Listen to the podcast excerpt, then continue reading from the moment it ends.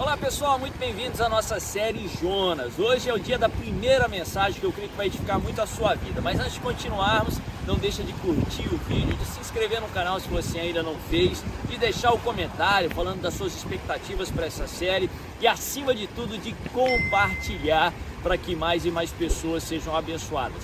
O título da mensagem de hoje, da primeira mensagem da série Jonas é Deus tem um propósito para a sua vida vida. O texto que eu quero ler com você está lá no livro de Jonas, no capítulo 1, a partir do verso 1. A Bíblia diz assim: A palavra do Senhor veio a Jonas, filho de Amitai, com essa ordem: Vá depressa à grande cidade de Nínive e pregue contra ela, porque a sua maldade subiu até a minha presença.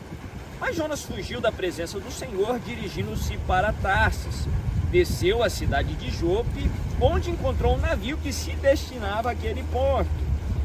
Depois de pagar a passagem, embarcou para Tarsis para fugir do Senhor. Verso 4. O Senhor, porém, fez soprar um forte vento sobre o mar e caiu uma tempestade tão violenta que o barco ameaçava arrebentar-se. Todos os marinheiros ficaram com medo e cada um clamava ao seu próprio Deus atiraram as cargas ao mar para tornar o navio mais leve. Enquanto isso, Jonas, que tinha descido ao porão e se deitara, dormia profundamente. O capitão dirigiu-se a ele e disse: Como você pode ficar aí dormindo?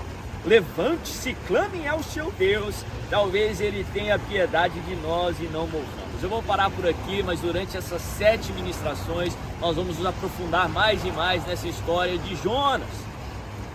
A Bíblia nos mostra claramente no livro de Jonas que Deus tinha um propósito para Jonas.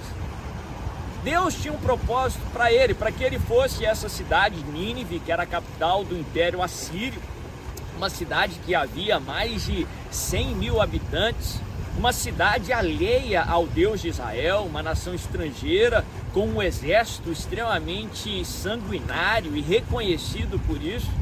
E Deus envia Jonas para ali, e através da pregação de Jonas, uma cidade que estava completamente distante de Deus, se arrepende, muda de direção e se volta para o Deus de Israel. Era esse o propósito que Deus tinha para Jonas.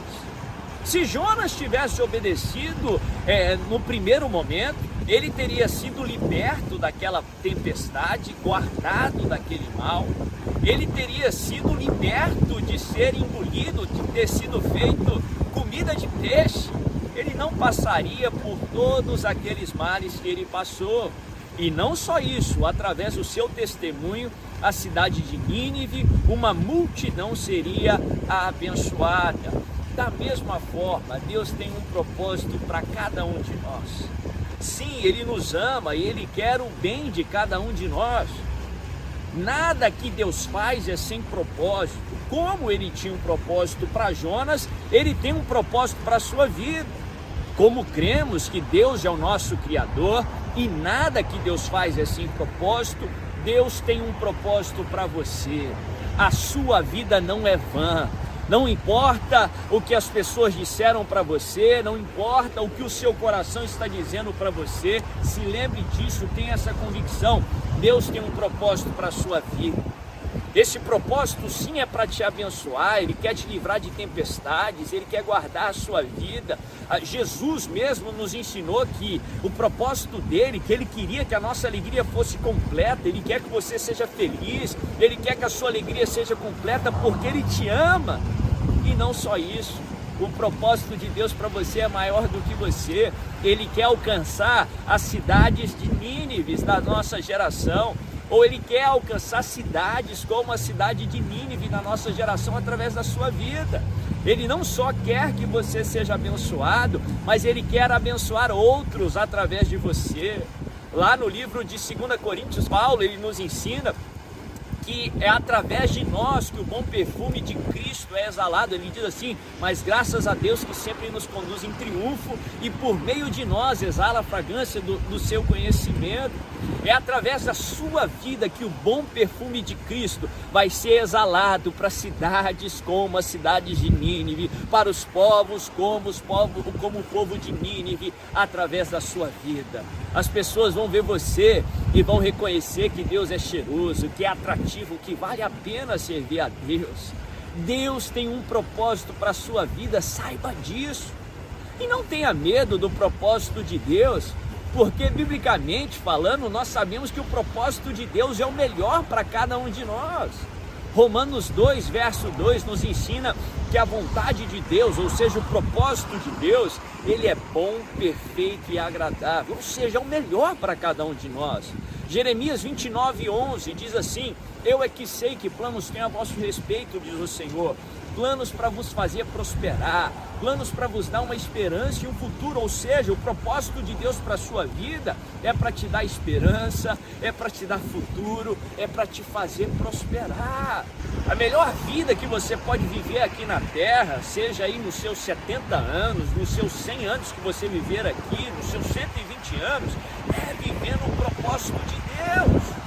Deus não te colocou aqui na terra simplesmente para deixar a vida te levar, simplesmente para viver a vida numa passividade, não. Deus colocou aqui porque Ele tem um propósito para você. Quando Ele concluir esse propósito, Ele vai te levar lá para a glória.